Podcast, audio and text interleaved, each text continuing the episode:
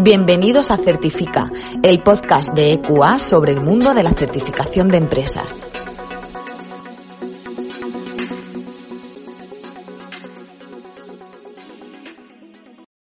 Buenos días y bienvenidos a un nuevo capítulo de Certifica, el podcast de EQA.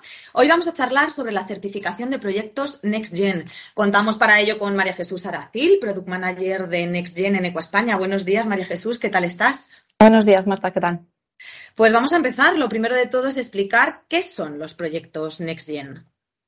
Pues mira, los proyectos NextGen o lo que en este contexto vamos a tratar como proyectos NextGen son los proyectos que están financiados con unos fondos europeos específicos, ¿vale? Que se, formaron para paliar un poco todos los efectos negativos por la situación generada por la pandemia del COVID entonces, dentro de, esos fondos europeos, el principal instrumento financiero es lo que se conoce como el mecanismo de recuperación y resiliencia, que consiste en préstamos y subvenciones que se utilizan para financiar pues, proyectos, inversiones públicas y público-privadas para hacer eh, reformas y actuaciones que ayuden a esa recuperación de la economía y, del empleo, sobre todo. Vale. Entonces, eh, para acogerse a, este mecanismo de recuperación, España presentó su plan de recuperación, de transformación y resiliencia, que seguro que a estas alturas ya le suena a la mayoría de, nuestro público, el PRTR, que contiene esa estrategia española para canalizar estos fondos. ¿vale? Y entre ellos pues, se encuentran las figuras de los PERTES o también llamados eh, proyectos estratégicos para la recuperación y la transformación económica. El primero que salió y que ya está en fase de resolución es el PERTEBEC, que seguro que también es muy conocido pues, por todo el impacto económico que tiene todo este sector de, la automoción y, que estaba orientado a, la fabricación y a potenciar toda la cadena de valor de los vehículos eléctricos y conectados. Entonces, este digamos que es como el que más puede sonar porque es el que más repercusión mediática ha estado teniendo. De todas formas, ahora mismo hay 11 PERTES publicados, es decir, no suena mucho alguno, pero ya son 11 los que tenemos sobre la mesa. Entonces, como te comentaba al inicio, pues los proyectos NextGen son proyectos que al estar financiados dentro de este entramado de, fondos tienen que cumplir con una serie de, requisitos eh, relacionados con temas de igualdad, con medidas antifraude, que por cierto creo que ya hemos publicado varios podcasts relacionados con, estos temas, tú los conocerás bien, que al final todos están relacionados con, lo que llamamos nuestro espacio de, de confianza NextGen. Entonces, en este caso concreto, eh, nos vamos a centrar en dos de esos requisitos que hay para los proyectos que están siendo financiados con fondos NextGen. Uno de ellos es la certificación de la naturaleza o la calificación de los proyectos como investigación industrial o como desarrollo experimental. Y el otro es la validación del cumplimiento del principio de DNSH, que consiste básicamente, dicho así de una forma llana, en argumentar por qué el proyecto que se va a financiar con estos fondos no tiene un impacto negativo en el medio ambiente. Eh, María Jesús, entonces, ¿todas las empresas tienen la obligación de certificar o de validar sus proyectos? Pues a ver, depende, ¿vale? Nos encontramos un poco de todo. Sobre la calificación, principalmente depende del programa de ayudas. Es decir, ECUA se ha ido acreditando para certificar todos los proyectos en los diferentes programas que han ido exigiendo este certificado de I+D. Hasta la fecha, pues está pidiendo este certificado para los proyectos que se presentan en líneas específicas de I+D eh, como por ejemplo en el PERTEBEC, que comentábamos al principio, pero también en otras ayudas, pues como la cadena de valor del hidrógeno renovable, que estuvo gestionada por el IDAE, o la convocatoria de industria manufacturera. Eh, y ya está además publicado este requisito en las bases de otras convocatorias que van a salir en, breve, como la del fortalecimiento de, industrial del sector agroalimentario, el PERTE Agro, eh, o la cadena de valor de la industria naval, que estaría dentro del PERTE naval. Entonces, eh, los proyectos cuando son de I+D, pues puede que se requiera, no siempre, un certificado emitido por una entidad acreditada. En algunas ocasiones es cierto que esto lo gestiona directamente el, órgano que convoca las ayudas por otras vías y no siempre está este requisito del certificado de I+D. Pero cuando se requiere por una entidad acreditada, nosotros estamos acreditados y estamos prestando este servicio. Con respecto. Perdona, perdona. te digo, eh, con respecto al DNSH, que es un poco el otro, el otro producto, el, el otro certificado que estamos emitiendo, eh, sí es imprescindible que toda actuación que está financiada por, con fondos que provienen del MRR cumpla con el principio de DNSH. ¿vale? En este caso no hay una opción. Sí es cierto que no se está requiriendo en todos los casos eh, un informe emitido por entidad acreditada. Hay como tres niveles. En algunos están pidiendo una declaración responsable. En otras convocatorias, pues piden eh, una autoevaluación del cumplimiento del principio de DNSH, que es como una memoria en la que las empresas hacen ese autodiagnóstico y de alguna forma justifican que no tiene ese impacto negativo en el medio ambiente.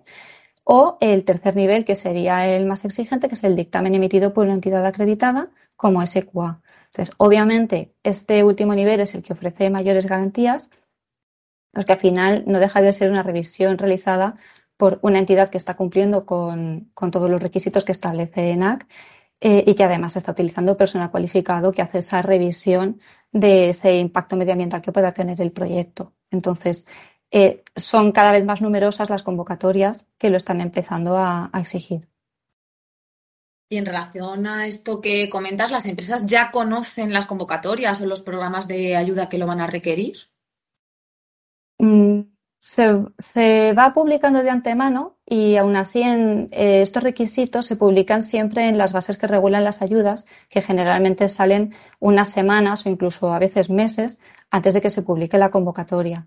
Entonces, cuando ya se, cuando ya se ha publicado esa orden de bases, las empresas ya saben si van a tener que aportar un certificado con la calificación del proyecto como investigación o como desarrollo, o si van a tener que aportar el dictamen sobre el cumplimiento del principio de DNSH, así como los plazos, porque eh, normalmente en las bases no se llega a decir, queda relegada la convocatoria, pero una vez sale la convocatoria ya se conocen todos los plazos en los que debe presentarse toda la documentación.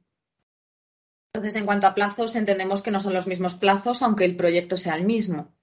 Eso es. Por ejemplo, mm, me vuelvo al PERTEBEC porque es el primero que prácticamente hemos finalizado el ciclo y que ya está en fase de resolución pero que todas las convocatorias que están saliendo con PERTES gestionados por el Mincotur, en este caso, están siguiendo el mismo esquema.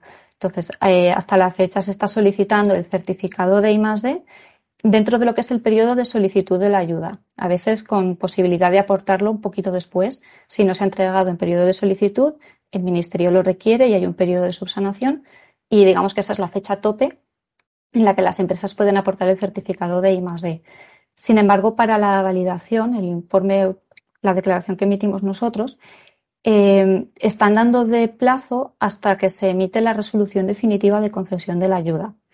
Entonces, eh, ahí te da unos meses más de margen, al menos a día de hoy, y ya es cuando sabes si eh, te han concedido esa ayuda o al menos se publica la resolución provisional y ya ves que, salvo que haya algún requisito que esté pendiente de pulir algún fleco para que realmente pueda ser beneficiario en resolución definitiva, ahí las empresas ya empiezan a gestionar toda la validación, todos los que todavía no lo habían iniciado porque a lo mejor tenían no estaban totalmente seguros de que fueran a recibir la ayuda, pues digamos que ya son las últimas semanas en las que se disponen a gestionar esa, esa validación.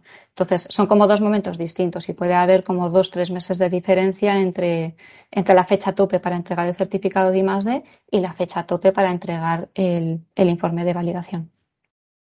Pues para terminar, ¿qué tienen que hacer las empresas para certificar o validar sus proyectos?